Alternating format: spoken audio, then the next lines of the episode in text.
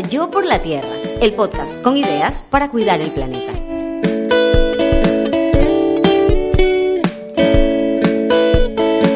Esta es una producción de Tripea.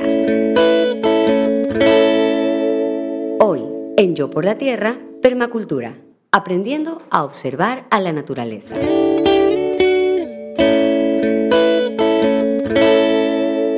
Nos acompaña Fito Sandoval, colombo venezolano, técnico ambiental, diseñador de proyectos de permacultura y bosques comestibles. Ha dictado cientos de talleres, cursos y asesorías de permacultura en Colombia, Venezuela, México, Ecuador, Barbados, Haití, República Dominicana y en Trinidad y Tobago. Desarrolló por seis años la granja integral Bambusa y actualmente es consultor de proyectos que buscan una vida sostenible en todo el continente.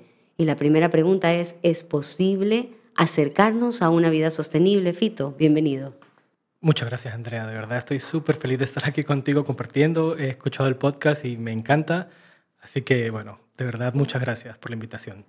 Sí, sí, de verdad que es posible. Yo soy, mantengo una actitud muy esperanzadora, pues pienso que mantenerse positivamente es importante y vivimos pues en el trópico, o sea, por ejemplo, países como Ecuador, ¿no? Estamos por encima, o perdón, por debajo del sol, o sea, estamos en un lugar donde tenemos unas condiciones ambientales eh, privilegiadas, ¿no? Tenemos sol todo el año, tenemos abundantes ríos, entonces es posible que nosotros logremos una vida sostenible porque tenemos todas las condiciones para hacerlo desde la perspectiva ambiental, ¿no? Ya hablando de otras, eh, digamos, otros aspectos como políticos, eh, no sé, comunitarios, ya es un poco más complicado, pero desde la perspectiva ambiental sí tenemos todas las herramientas adecuadas para poder transformar el mundo de una manera muy positiva para todos. Y es buenísimo que lo digas porque realmente nos das la oportunidad de entenderlo y ponerlo en perspectiva. Vemos que a veces las personas viajan, les toca vivir muy al norte del planeta por un periodo de tiempo y regresan acá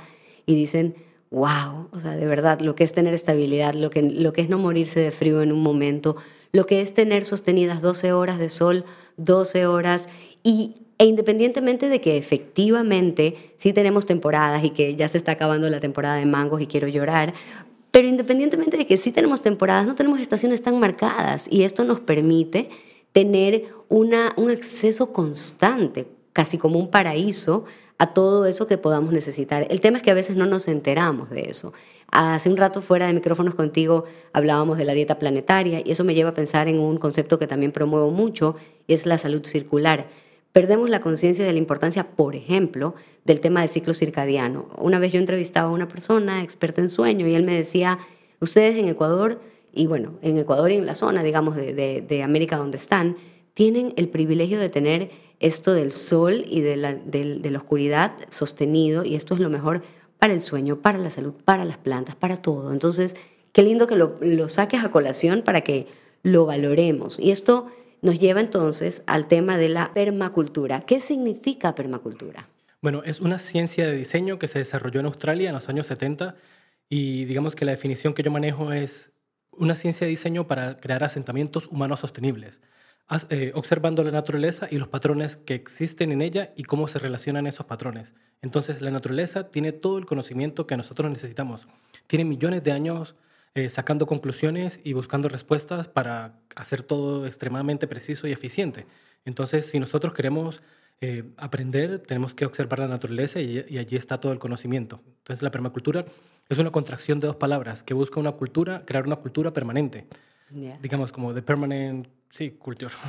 Pero al principio era como agricultura permanente, pero después se dieron cuenta que no solamente era la agricultura la que había que ser permanente, sino toda la cultura.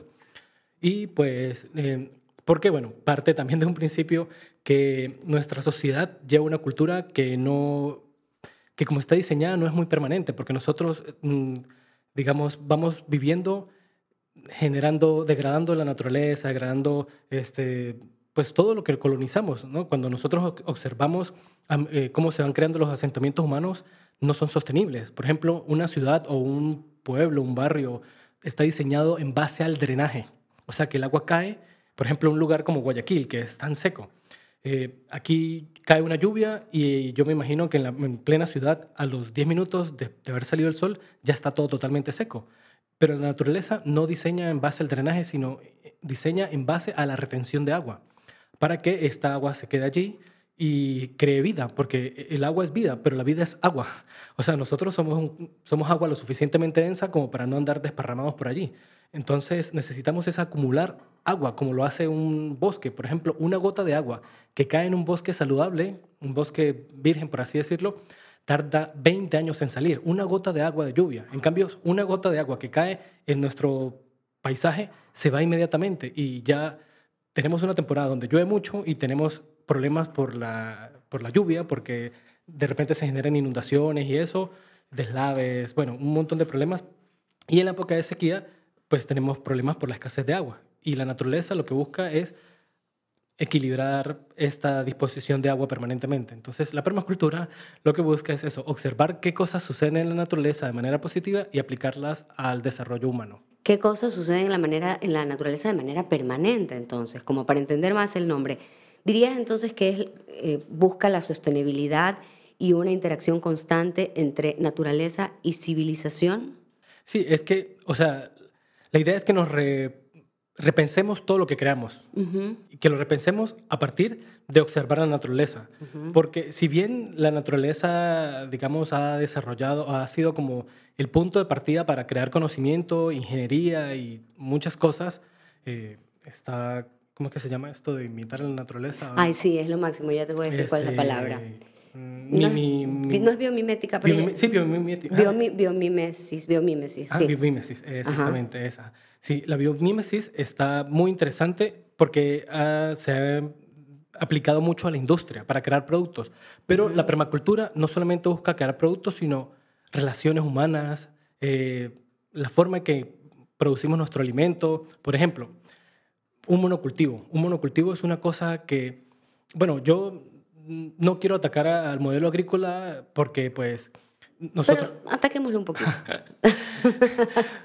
porque bueno, Al, final nos sigue alimentando, nos sigue alimentando. O sea, yo sigo consumiendo cosas que se producen en el monocultivo porque no tenemos todavía la producción que orgánica, pero por ejemplo, un, ahora yo estoy trabajando en una zona que está rodeada por muchos cultivos de mango, pero un cultivo de mango no es un bosque. O sea, un bosque tiene al menos siete estratos, árboles grandes, árboles pequeños, árboles arbustos, enredaderas, plantas herbáceas, no solo una especie allí y ya. Entonces, cuando hay una gran diversidad de plantas, arbustos, hay un ecosistema, hay individuos interactuando allí, eh, mamíferos, millones de insectos, bueno, una diversidad increíble y eso pues va generando una estabilidad y vida para todo el mundo y fertilidad y es como una acumulación de, de de energía positiva que va creciendo casi que infinitamente. Casi que infinitamente. Y, fíjate que algo que también menciono mucho acá es que la naturaleza, como la conocemos, que a veces también, y lo digo mucho, nos vemos como extraídos, ¿no? O sea, afuera, es como la naturaleza allá y yo acá, y nosotros somos parte igualito que la hormiga, es, es, es, igual, con la diferencia de la capacidad que hemos llegado a tener nosotros de generar impactos tan fuertes en ella. Pero a la naturaleza, el diseño que tiene, que es el perfecto para nosotros, que es ese que cuando vemos Avatar y decimos, Dios mío, Pandora es perfecto, bueno, la Tierra es igual de perfecta y más, porque de ahí, de ahí copiaron todo para la película, con ciertas adaptaciones. Eh, pero bueno, es que en las últimas semanas se ha hablado mucho ¿no? de, Avatar. Pero bueno, independientemente de eso, lo que me parece interesante es que observemos cuántos miles de millones de años le, tomó al universo, al planeta y demás gestarse y seguir procesos evolutivos lentos eh, que, nos llevaron a este diseño perfecto en el que nosotros ahorita encajamos y no tenemos que ponernos nada para respirar, no tenemos todo lo que necesitamos, pero venimos de una manera abrupta y, y rompemos con eso y lo queremos cambiar de un momento para otro y obviamente la naturaleza no va a tener la capacidad de reacción porque no le estamos dando el tiempo, ¿no? Me gustó mucho lo que tú dijiste del diseño. Una de las frases repetidas acá también, porque me, parece una frase fascinante que nos deja muy claro todo, es la basura, la basura es un error de diseño. Y en la naturaleza no existe la basura. Nosotros en cambio diseñamos para extraer, producir y desechar. Entonces me parece que el concepto de la basura es un error de diseño va muy de la mano con lo que tú estabas mencionando, que dice la permacultura de la basura. Sí, no, es, es, que uno no piensa en basura, sino son recursos. O sea, Son, la, la intención es cerrar ciclos, que el desecho, porque es que en la naturaleza el desecho de uno es el alimento de otro. Por ejemplo, detrás de las vacas están las aves. Eh, consumiendo el excremento, consumiendo los insectos que colonizan ese excremento y mejorando las condiciones para que el pasto prospere y las vacas puedan venir nuevamente o, cualquier otro eh, herbívoro, pues. O sea, en la naturaleza no hay desechos en lo absoluto, simplemente es, es una oportunidad increíble y, de hecho, bueno, hablando de los excrementos, me, me encanta muchísimo hablar eh, porque nuestra sociedad ha creado unos sistemas sanitarios pero que es, una tontería. O sea, sí, es un atentado, ¿no? E, es una locura, pero también hay algo que, que debemos trabajar muchísimo entre nosotros mismos porque tenemos algo que se llama cacofobia y es, tenemos hasta vergüenza de observar nuestros propios excrementos. Y eso es algo súper importante porque hay, hay, que observarlo y ahí, o sea, digamos, las personas que nos preocupamos por nuestra salud, que tratamos de alimentarnos eh, de una manera más saludable y eso, que somos conscientes, pues, porque eh, pues uno come porque tiene hambre, pero en realidad cuando pasas a ser consciente de lo que vas a poner dentro en tu boca es ya como tal vez un paso más adelante, ¿no? De conciencia. Y el hecho de observar la textura, este, cómo huele, todo eso es súper importante, ¿no? Ahora, ir más allá de eso es cómo lo gestionamos. Y a mí me parece que todos los seres humanos deberíamos de hacernos cargo de los desechos que producimos, pero nosotros se los hemos delegado al sistema, a la industria, al Estado, para que nos gestionen. Y es muy fácil bajar la palanca y que se vaya. Y olvidarte de todo. Sí. Ajá. Entonces, eh, por ejemplo, hay ciudades completas que viven en Japón a partir del gas que se genera mm, del procesamiento de estos excrementos, se genera un gas que es un gas metano y ese gas puede eh, generar electricidad. O, sea, algo muy parecido a lo que hace la naturaleza. Sí, sí, sí, por supuesto. Claro, este, o sea, todo ese gas que está atrapado, ese gas licuado, ese gas que, que, que se extrae cuando se hace el petróleo y se extrae el petróleo, pues, eh, ese es un gas que se generó a partir del proceso de descomposición natural. O sea, hay algo que se llaman baños secos. Los baños secos, pues, como su nombre lo dice, no utilizan agua. Y es algo muy interesante porque cuando uno defeca no le echa agua, sino le echa acerrín. Yo he usado, he usado en, en Manabí, aquí. Había una hostería ecológica y, claro, que tienes que hacer todo un, un trabajo mental, ¿no? Sí, claro. Sí, sí, Pero tiene mucho más sentido.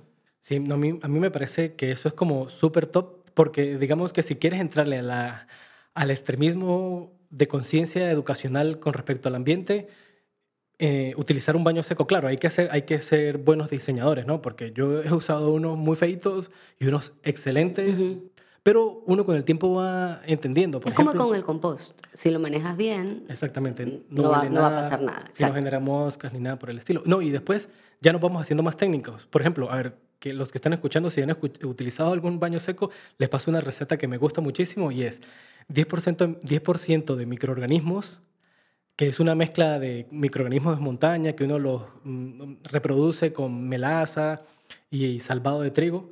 Esos microorganismos, que es, que es la tierra del bosque natural, 10% de, carbón y el otro 80% de acerrín. Eso uno lo mezcla y le pone ese aditivo al baño seco y eso huele a fermento agradable, como un vino, permanentemente, siempre. Siempre, porque la tierra fértil huele agradable, huele a dulce.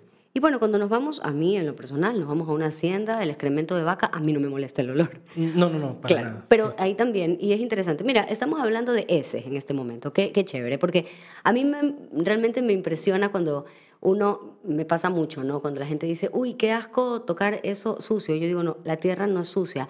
Eh, o cuando yo digo, por ejemplo, en algún momento alguien me dijo, reutilizar un sorbete y lavarlo. Y yo decía, a, mí más asco me da mandar plástico a la tierra.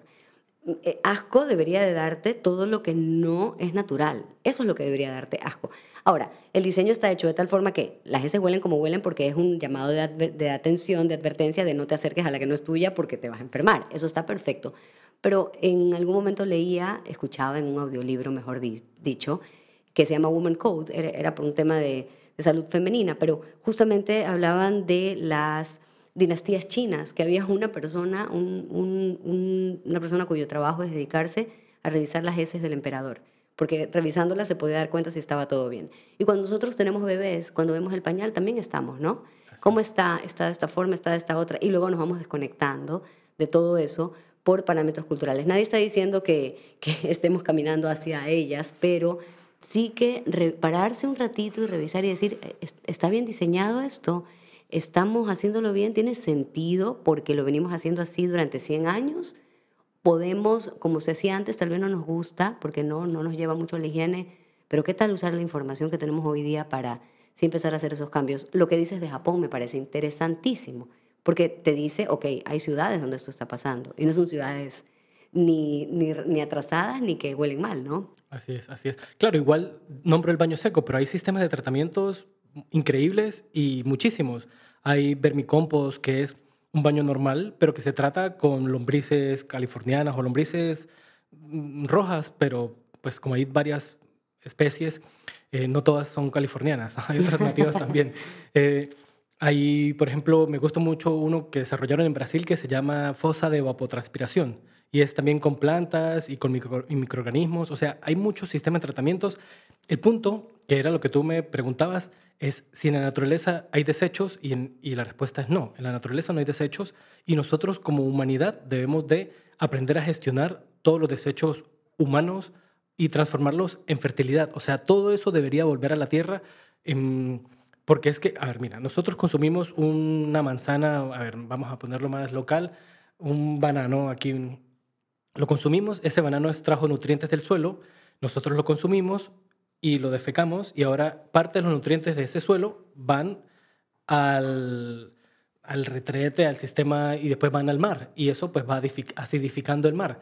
Pero si nosotros generamos una composta y le agregamos esta tierra nuevamente al campo de cultivo, pues esa fertilidad vuelve a la tierra. Pero si no, simplemente la estamos enviando al mar. Y la, intención aquí es generar ciclos para que los nutrientes vuelvan al suelo.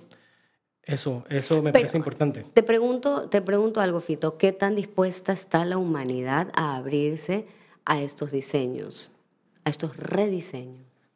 Pues yo afortunadamente siento que hay una moda, que cada vez hay personas que están más conscientes hablando de estos temas. Entonces, pasarán muchos años, pero yo lo que he notado es que todos los años hay más personas que están interesadas en estos asuntos. Así que, bueno, yo tengo una visión bastante positiva y pienso que sí, en poco tiempo igual, igual seguramente no va a haber más opción. O sea, o lo hacemos o nuestros sistemas van a colapsar. O sea, por ejemplo, yo recuerdo haber estado aquí en Ecuador y ver con mis propios ojos un...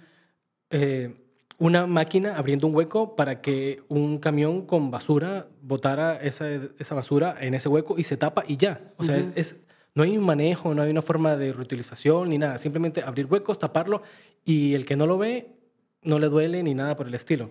Entonces... Claro, en determinados lugares, no en todos, ¿no? Pues... Sí. Pero igual es relleno sanitario. O sea, es, eh, y es buenísimo que lo menciones también. Uno habla de los botaderos a cielo abierto y entonces la gente dice, no, es que eso es terrible. Aquí en Ecuador la mayoría de los municipios, la mayoría de las localidades, los cantones, tienen botaderos a cielo abierto. Entonces la gente ve estos cerros de basura y dice, esto es terrible, esto es contaminación. Y es muy curioso y absurdo que la gente crea, no, es que como ya es, más procesado y no lo veo y más bien es relleno sanitario, eh, no, eso ya es mucho. No, porque la tierra igual se contamina, el aire se contamina, el agua se contamina. El, el relleno sanitario tiene más procesos, manejan los lexiviados. Ok, pero igual la basura es un pésimo diseño. Y si la entierras, no desaparece. Fuera de tu vista, fuera de tu mente, eso es un engaño que nos hacemos nosotros mismos. Cuando sacamos la funda de basura y ya no la vemos más y miramos la cara de lado, esa basura sigue, sigue en el planeta, ¿no? Está ahí con las leyes de la termodinámica, que no nos vamos a poner muy, muy técnicos, pero no desaparece. En, en, el planeta nada desaparece. Y es ahí donde tenemos que entrar con conciencia a rediseñar, porque lo que no vemos igual nos está haciendo daño. Sí, es, es un solo planeta. O sea, que las la fronteras de los países, eso es simplemente algo político, pero realmente un ave, por ejemplo, vuela y pasa de un país o por varios países y no tiene, nadie le pide pasaporte. O sea, es, es un solo planeta y digamos que lo que es sucede y se contamina en un país, igual afecta al otro porque pues eh, vivimos en un circuito cerrado que es este planeta. No hay, o sea, como que no es que uno extrae recursos o manda, aunque ya, ya me imagino que están planeando enviar desechos radiactivos, supongo, a otros planetas, a la luna, no sé. Al, al espacio, sí. Sí, sí, sí. Y, y, entiendo que hay incluso desechos de satélites, por ejemplo. O sea, lanzar un satélite diciéndonos que lo voy a recuperar. Sí hay desechos, ¿no? Entonces sí es interesante tener, ver cómo seguimos con el de cuna a tumba en lugar de cuna a cuna, que el cuna a tumba es eh, extraigo, utilizo, desecho, versus cuna a cuna, que es extraigo, utilizo, proceso, devuelvo a la naturaleza y vuelve desde cero. Hablemos un poquito más de la permacultura desde el punto de vista de los bosques comestibles. Me ha encantado esto. Tú decías, no quiero hablar más de la agricultura. Es verdad que nos alimenta, pero también es verdad que una tercera parte de lo que se produce en alimentos en el mundo termina desechado. Y es verdad que sí tenemos como un exceso de producción y tenemos un exceso de exigencia hacia la tierra. Muchísimas personas no saben, por ejemplo, el daño que hacen los monocultivos. No es de mala intención, no es que queremos hablar mal de la agricultura. De hecho, la gente que está en el campo trabajándolo, hay que agradecerle muchísimo, ¿no verdad? Pero precisamente una manera de agradecer es dar información, educar. Y el tema de los monocultivos van cansando a la tierra. Algún, en algún momento una mujer, una activista ambiental y, y, de derechos de las mujeres con quien tuve el gusto de estar, hacerle una entrevista en la provincia de Cotopaxi, ella me decía, la tierra es como una madre, que tú a la madre no la puedes poner a parir, parir un, bebé tras otro porque tienes que dejarla descansar. Y ella me contaba que ella tenía su chakra donde iba cambiando los cultivos, poquito a poco, porque ella tenía esta conciencia de tratar a la tierra como una madre y que lo hacía para alimentar a su familia directamente. Entonces, para muchas personas que tal vez no tenían claro esto, de qué, qué tan buenos o no buenos son los monocultivos, hablemos un poquito más de eso. La permacultura tiene varias aristas, una es la educación, otra es la espiritualidad, otra es los ambientes construidos, las tecnologías apropiadas, y en este caso vamos a hablar del pétalo de agricultura, del cuidado de la naturaleza. Entonces, un monocultivo Claro, es que la naturaleza es tan diversa, tan, tiene tantas formas de vida juntas y cuando hacemos un monocultivo lo que hacemos es simplificarlo, ¿no? O sea, retiramos de repente la capa vegetal porque por lo general un monocultivo uno lo ve, ve las plantas que están allí sembradas, pero ve el, suelo desnudo. Y el suelo siempre, siempre quiere estar cubierto. Eso es un patrón de la naturaleza. O sea, es como cuando uno tiene una, una herida en la piel, lo primero que quiere el cuerpo es sanar y, las, y la sana con una, eh, eh, con una costra. Digamos que, por así decirlo, la vegetación es la piel del, del planeta y lo primero, cuando tú limpias un suelo, lo primero que hace es salirle vegetación para cubrirlo. Entonces, el suelo desnudo... O sea, la, la naturaleza quiere estar cubierta. Siempre. Quiere, estar cubierta por vegetación. Sí, sí. el suelo, mejor dicho. Sí, y si el suelo está cubierto, hay mucho mayor infiltración eh, de agua y entonces si hay mayor infiltración de agua en el suelo, pues hay mayor recarga de los acuíferos y al haber mayor humedad también hay mayor biodiversidad, pero una diversidad tan enorme que por un centímetro eh, o por un gramo de suelo hay más diversidad que humanos en, la Tierra. Imagínate. Porque hay demasiados millones de millones de microorganismos, eh, bacterias, hongos, eh, actinomicetos, protozoarios, o sea, millones en, en una pequeña cantidad muy diminuta. Y cuando nosotros destruimos la tierra, destruimos esa vida. Hay un libro que se llama... Eh, Mientras te acuerdas del nombre del libro, yo les voy a contar que ese dato que acaba de dar Fito lo vi en el documental Kiss the Ground en Netflix. Véanse el documental Kiss the Ground en Netflix que les va a dar como una perspectiva muy, muy clara de el valor del suelo. Ahora, si te acordaste del libro. Sí, Microcosmos de Lynn Margulis. Ella es una bióloga, ella fue esposa de Carl Sagan, que Carl Sagan es más ah. famoso. Sí, sí, pero ella, escribió este, este libro con su hijo, que se llama Dorio Sagan, y eh, se llama Microcosmos. Y él dice que ella dice que el éxito de la humanidad se debe a los microorganismos. Pero como son tan diminutos, no lo vemos y pues simplemente no sabemos cuánto destruimos. Pero el monocultivo, el hecho de, que el lugar sea tan simple, de que no haya un bosque o una selva allí, pues destruye una diversidad enorme de microbios, de microbios sí, que no observamos, pero pues están allí. Oye, pero mira, mira esta dualidad tan interesante, ¿no? O sea, ¿cómo se llama el libro? Microcosmos. Sí, Microcosmos de Lil Marculis. Ya, y Lil Marculis. Sí. Perfecto, para, siempre nos gusta recomendar esto, ¿no? Pero Carl Sagan lo conocemos más bien por el otro lado, ¿no? La astronomía. la parte de la astronomía, era como, ahora como que le tomó la posta a Neil deGrasse Tyson, yo creo un poco, pero eh, es como el, el, padre de la astronomía llevada, digamos, hacia la comunicación, hacia, hacia la, la, cultura pop, por decirlo de alguna forma. Y su pareja escribe sobre este mundo que tal vez sea hasta más fascinante, ¿no? El, El el, que no vemos y el que estamos pisando, ¿no? Yeah. Increíble, maravilloso. Así que aquí tenemos una recomendación. Y bueno, me Hay, estabas hay- hay otra recomendación que es súper interesante. Hay un documental que creó uno de los maestros con los que he tenido la oportunidad de formarme, que es Jairo Restrepo, y se llama Para los, para los que no quieren ver. Uy, Es un documental súper extremo y es un poco fuerte porque nos muestra, por ejemplo, algo que, es, mm, que ignoramos muchísimo y es que en el campo donde se aplican tantos pestici- pesticidas, los niños nacen con malformaciones congénitas, hidrocefalia, eh, paladar hendido, o sea, muchas, muchísimos problemas, pero digamos que las comunidades más agrícolas, exitosamente eh, eh, agrícolas, son las que mayor cantidad de enfermedades eh, tienen o muertes infantiles porque pues están conviviendo constantemente con los pesticidas, con los herbicidas y pues todos esos sidas son veneno. ¿Y quién dijo que era buena idea ponerle veneno a lo que nos comemos?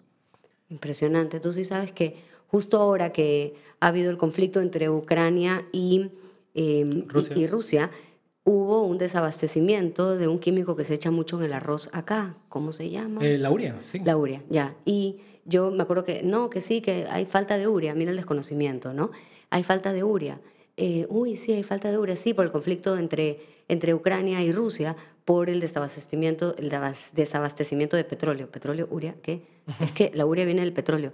Eh, perdón, pausa, un ratito. Lo que ustedes le están poniendo al arroz que yo me como todos los días tiene, viene del petróleo, o sea, viene de un, de un combustible fósil, viene, no, en serio, uno no se entera de esas cosas. Es Ahora te digo algo. Es muy grave. Te digo algo, la urea Ajá. es solo nitrógeno.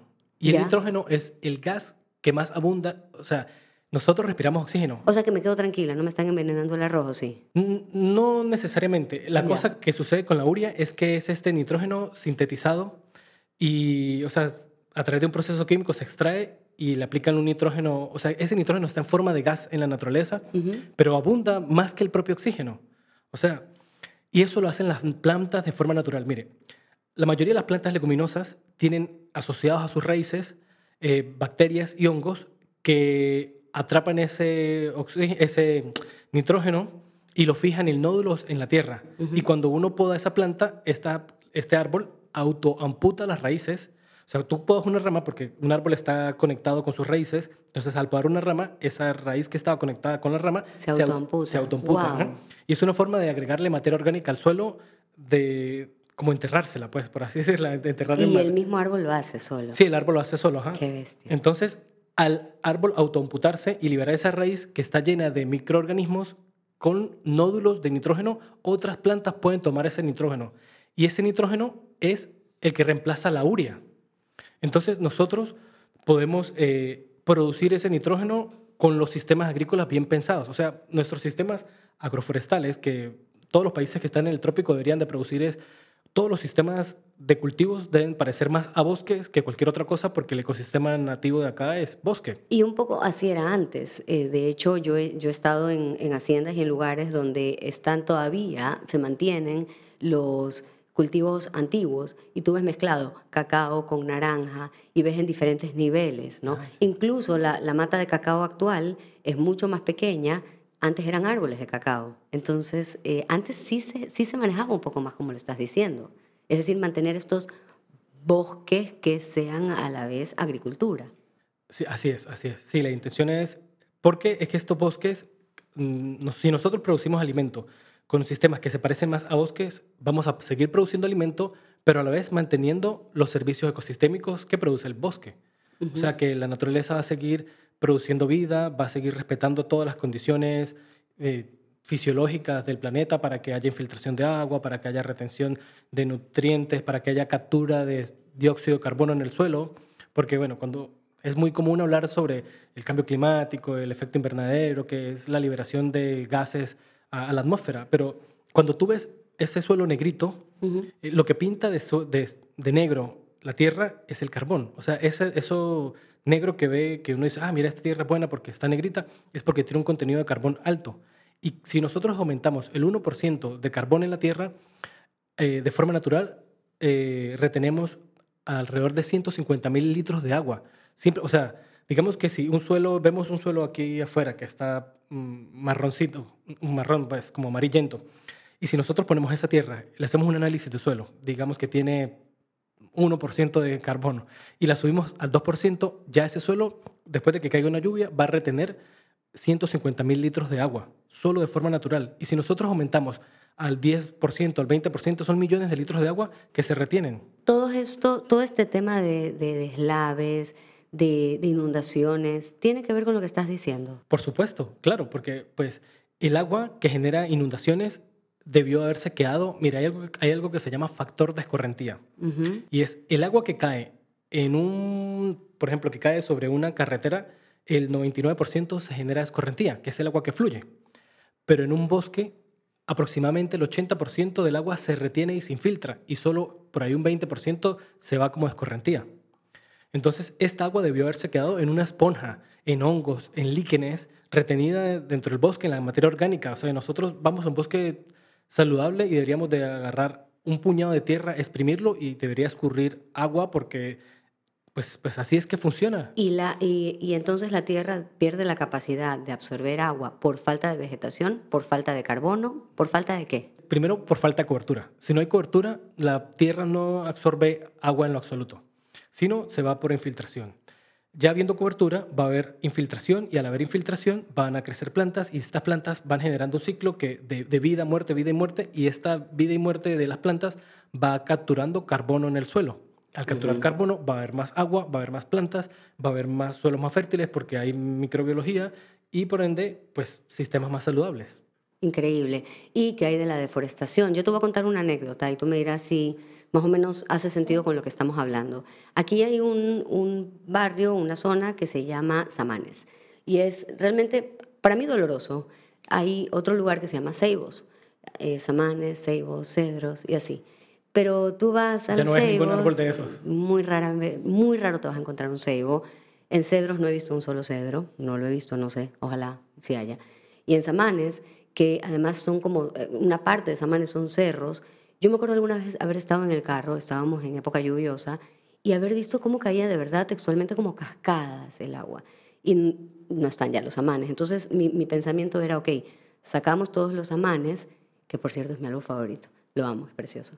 Y bueno, sacamos todos los amanes, eh, empezamos a urbanizar y ¿quién retiene esa agua que durante tanto tiempo se retuvo en el suelo y con los árboles? ¿Tiene sentido lo que estoy diciendo? Sí, claro, ya pues quitamos, es que un, digamos, un bosque es un sistema tridimensional que no solamente cubre largo y ancho, sino por alto en diferentes etapas. O sea, el árbol tiene ramas, esas ramas tienen líquenes, los líquenes, si los observamos de cerca, son como atrapanieblas también, porque eso es otra cosa.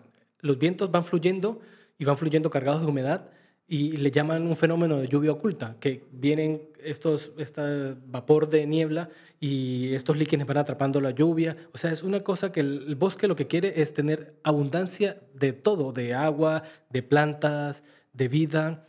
Y pues si nosotros quitamos el bosque, pues ya esto va a fluir directamente al mar.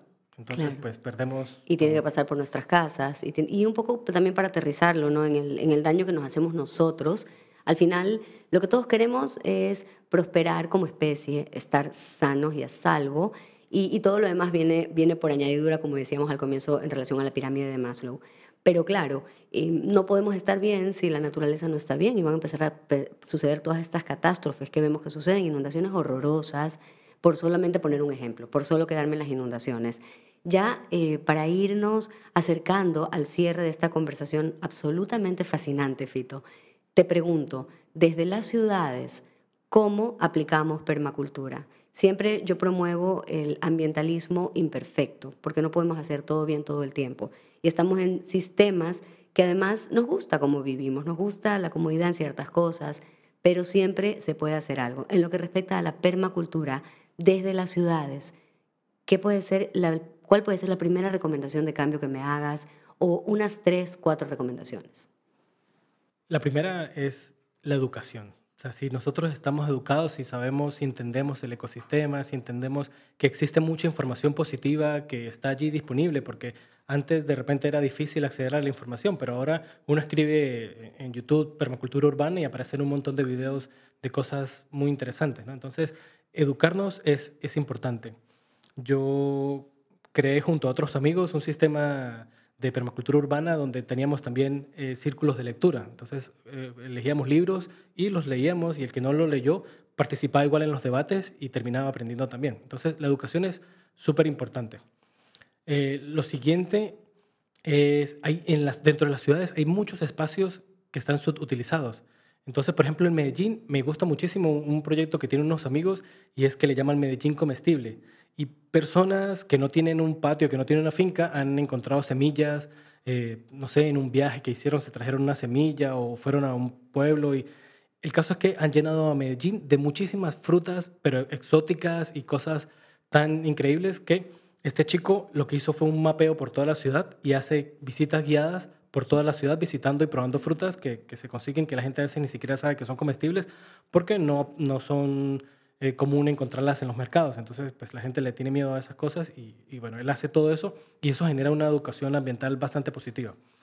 Obviamente, el compostaje en casa, eh, tomar conciencia, por ejemplo, deberían de, deberíamos de eh, crear como mercados donde podamos consumir alimentos que no son perfectos. Porque, por ejemplo, un tomate, que tú decías que se pierde mucha cantidad de alimento, es porque mi papá es cultivador de tomate, agricultor, y él los tomates pequeños ya no los saca al campo a, la venta porque la gente no los paga bien y le sale más costoso de llevarlos al campo que dejar que se pierdan. Claro, trasladarlos es más caro porque nadie los va a comprar. Sí, entonces, y hay, hay cosas, hay, digamos, a veces, hay un movimiento que se llama Frigan, ¿no? Que es esta gente que eh, va a los mercados y, y recoge alimentos que están en buen estado, pero simplemente, digamos, un verde que está un poco blandito, que ya no se vendió, pero está bueno igual para cocinar. Entonces, bueno, hay que desarrollar toda una... abrir la mente, ¿no? Para esas cosas. De repente es muy complejo, ¿no? Que la gente se vaya a hurgar la basura y sacar este, alimentos buenos de allí, pero sí, por ejemplo, en, Canadá y ¿Pero Francia... qué es basura, Fito? ¿Qué es basura? Estamos hablando, no, pues, simplemente una percepción. Eh, en países como Canadá y Francia ya hay políticas de lo que no se vende tiene que ser donado. ¿Para que Pues esta, digamos, otras personas que no lo van a comprar, pero puedan utilizarlo, alguna fundación o algo así. Eso es, eso es una herramienta. Eh, los sistemas de captación de agua de lluvia pienso que son herramientas también muy importantes para, eh, para hacer permacultura urbana. ¿Sí? Digamos, en, los en todos los techos de agua que hemos hablado, ¿no? ahora todo está cubierto por pavimentos, por cemento, por techos, y esa agua debió haberse infiltrado en algún lado. Entonces hay que generar, sistemas de captación de agua, porque si bien de repente Ecuador no está teniendo problemas por agua, en algún momento pudiera darse esa situación y, tú, y vale la pena que uno tenga eh, tanques que capten esa agua de lluvia. Lo otro también es que las vías deberían de tener o sea, deberíamos de tener menos espacios cubiertos de cemento y más huertos urbanos, huertos comunitarios, bosques comestibles eh, urbanos, por ejemplo. A veces la gente dice, bueno, pero yo vivo en un edificio, tengo un balcón pequeño, pero en un balcón pequeño tú puedes sembrar, sí, así sea, así sea una lechuga, un, una albahaca, pero lo importante es que tú entiendas cómo es el proceso de una planta, de desarrollarse, de la semilla y todo eso, y eso te va a conectar muchísimo. Y si no tienes más espacio, pues únete con otros vecinos y busquen... A mí me parece, por ejemplo, sueño pues como que con una plaza pública pueda ser un bosque comestible. O sea, un bosque comestible no es una cosa caótica, sino, o sea, dentro de la naturaleza hay un caos, pero ese caos es el orden de la naturaleza, ¿no? Total. Y que ese caos, que ese bosque pues tenga sus caminerías, sus sillas y todo eso, pero que todo lo demás esté lleno de pues frutas, verduras y hortalizas y que la gente los pueda gestionar a nivel comunitario. Hay algo muy lindo que pasa aquí en la época de mangos que yo te hablaba, es que Guayaquil se convierte en el lugar de vamos a recoger mangos. Y aquí mango, mango, mango y la gente coge sus palitos y los empieza a bajar y es una, es una costumbre muy arraigada aquí. Eso solo pasa con los mangos prácticamente. Qué lindo que tuviéramos más árboles y más plantas que nos permitan vivir esa experiencia durante todo el año, ¿no?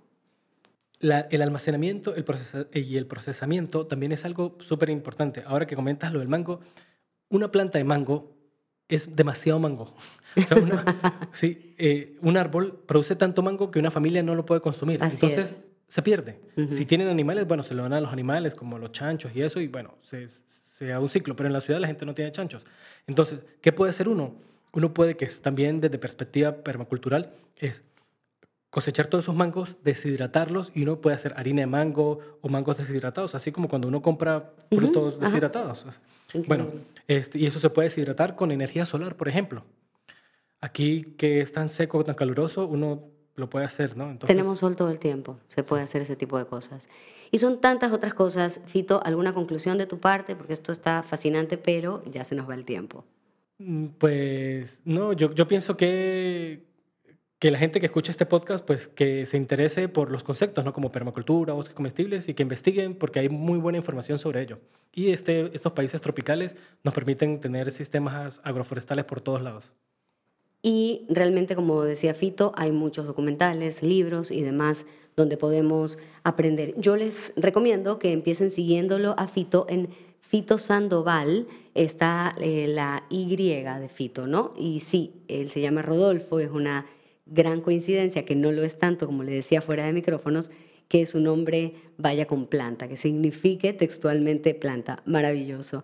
Fito Sandoval con nosotros. Colombo venezolano, técnico ambiental, diseñador de proyectos de permacultura y bosques comestibles. Ha dictado cientos de talleres, cursos y asesorías de permacultura en muchos países de América Latina y desarrolló por seis años la granja integral Bambusa. Actualmente es consultor de proyectos que buscan una vida sostenible en todo el continente.